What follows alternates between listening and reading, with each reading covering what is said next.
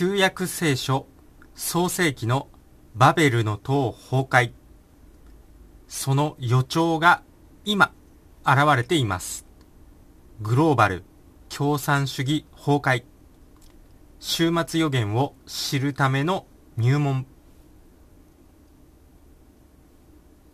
バベルの塔についてコメントをもらいましたので、まずは紹介していきたいと思います。そのコメントは、給食の闇。2、子供を守るためにお母さんは覚醒してください。もう限界まで来ています。バベルの塔は崩壊します。という動画ですね。こちらについたコメントになります。その動画は下の概要欄の方に URL 貼っておきますので、そちらの動画もチェックしておいてください。KY さんですね。ご機嫌さんもバベルの塔も初耳です。ライブは出られないと思います。というコメントですね。ありがとうございます。ということで今回はバベルの塔ですね。これを解説していきたいと思います。バベルの塔は旧約聖書の創世記に出てくる話になります。この旧約聖書の創世記っていうのはもう本当に世界の創生ですね。その話になります。概要は、まず神様が全く何もない無から天と地と海を創造しました。そして光と闇を作って、そして生き物ですね。それも作りました。そして、自分の姿に似たアダムという人間を作って、そしてアダムのあばら骨ですね。そこからエヴァというまあ女性ですね。これを作って、そしてエデンの園でこう大切に育ててたんですけれども、まあこれは皆さん知っての通り、禁じられた木の実を食べてしまって、そしてエデンの園を追われてしまいました。その後ですね、アダムとエヴァの子孫が繁栄するんですよね。しかし、人間たちが欲に溺れて、どんどん堕落していって、そして、神様は、こう見かねたんで、正しい行いをしていたノアと、その一族と、そして一組ずつのつがいの動物を助けることにしました。これノアの箱舟ですね。そして大洪水を起こして、堕落した人間を滅ぼしてしまいました。そして、ノアの息子ですね。ノアの息子にハムで、ハムがいて、その孫にあたるんですけど、そこ、その人がニムロデと言いますね。ニムロデ。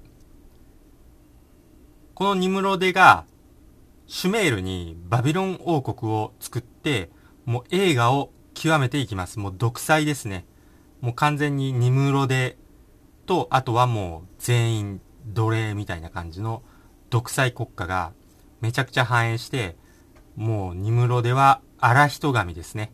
もう荒人神になって民衆はもうもう全員奴隷で、そして天を目指していきます。もう神を目指していきますね。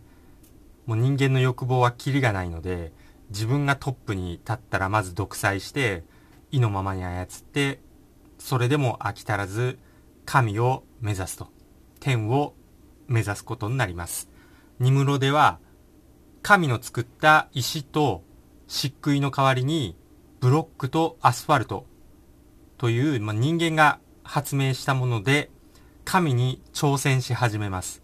巨大建造物バベルの塔の建設を始めます。もうそれに多くの奴隷人間がこう借り出されていきます。そして管理され、労働させて、させられていきます。もうこの奴隷労働の様子がまさにレンガのようですね。レンガっていうのは、こう、確一的なものに加工しますよね。ちゃんと組みやすいように、レンガのように、確一的に加工されて作られていきます。人間もレンガのように同じ型にはめられて、同じような奴隷が次々に作られていきました。独裁者と奴隷の関係が、そこにはもうはっきりと現れていました。そうです。これこそが今現在のグローバル化という共産主義の監視社会、全体主義、そして奴隷労働。まさにこのニムロでの独裁っていうのが今現在進んでいるグローバル化の波になります。もう今現在このバベルの塔と同じことが起こっています。ではこのバベルの塔はどうなったかっていうと、まあ、その後人間の傲慢さをもう見かねた神が怒って、その人間たちの言葉をバラバラにしてしまいますね。そして言葉をバラバラにしたことで、ニムロデの言うことがわからなくなって、もうバラバラになってそれぞれの各地に散っていってそれぞれの国を作ることになります。バベルの塔は崩壊しました。で、この創世記の話なんですけど、神様が言葉をバラバラにしてひどいという意見もあるんですけど、もしこの言葉をバラバラにせずに国境も一つで言語も統一だったら、もうまさに、例えば中国のような独裁者が現れでもしたら、もう言論の自由も権利もあっという間になくなりますよね。もう世界がもう完全に支配されてしまいますね。グローバル、全体主義の流れにこう完全に飲まれてしまいます。もうそこには抵抗する国も何もなくなります。言葉がバラバラだから、こう第2のバベルの塔は防げているっていうのが現状ですね。本当にもう言葉の壁がなくて、グローバル、博愛主義の名のもと、全体主義がこう、一気に世界を飲み込んでしまいます。そして今現在、言葉の壁っていうのがどんどんなくなってきていますね。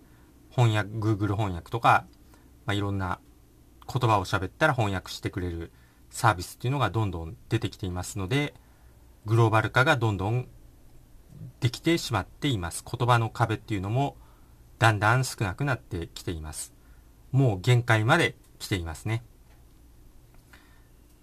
そして聖書には週末の予言、これもちゃんとされています。そしてその兆候が現れてきていますね。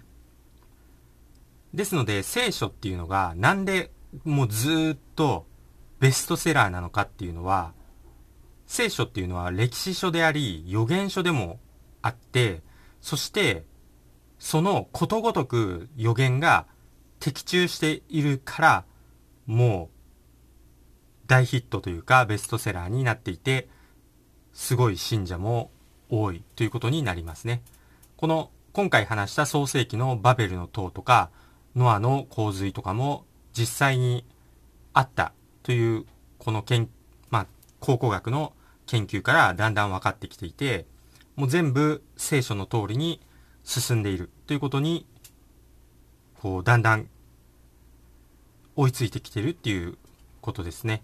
このシュメール、シュメールっていうところでこのバベルが発達したっていうのもこのシュメール神話なんかとよく似ていますよね。聖書とシュメール神話のこう共通点とかも多くあるし、ノアの洪水ですね。それと他の国の神話の話とかも結構リンクしていたりするんで、やっぱり洪水があったことは確かだし、このバビロンのバベルの塔があったこともこう現実ですね。そして予言の通り滅ぼされたり滅ぼしたりっていうのも、こう全部リンクしていますね。ローマ帝国とか。本当に全部が一致しているので、聖書っていうのはもう今もベストセラーとして、まあ、聖典として崇められているということになります。まあ、ただ、この的中、ほぼ全て的中しているんで、もう何者かがその聖書の通りに実行している巨大な何かがあるという考えもできますね。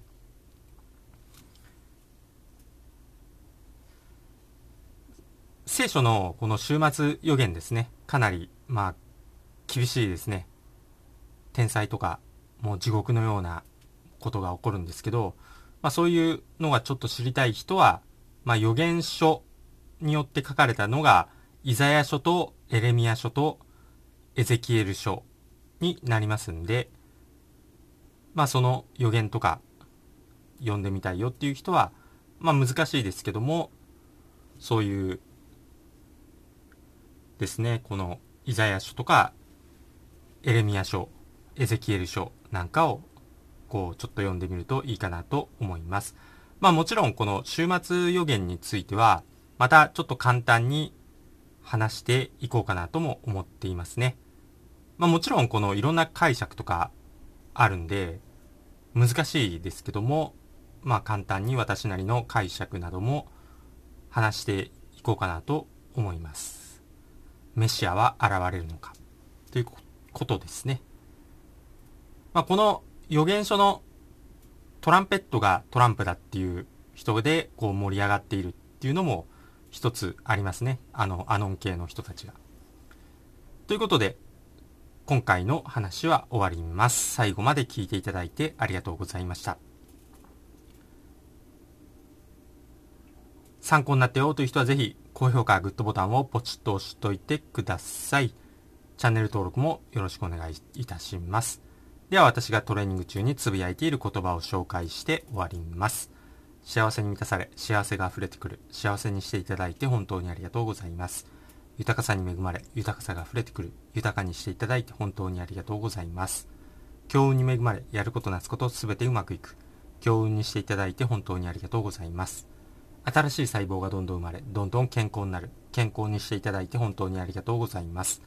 足のつま先から指のつま先、頭のてっぺんまで、すべての細胞さん、本当にありがとうございます。それではまた次回お会いしましょう。チャンネル登録とメンバーシップ登録よろしくお願いします。それでは。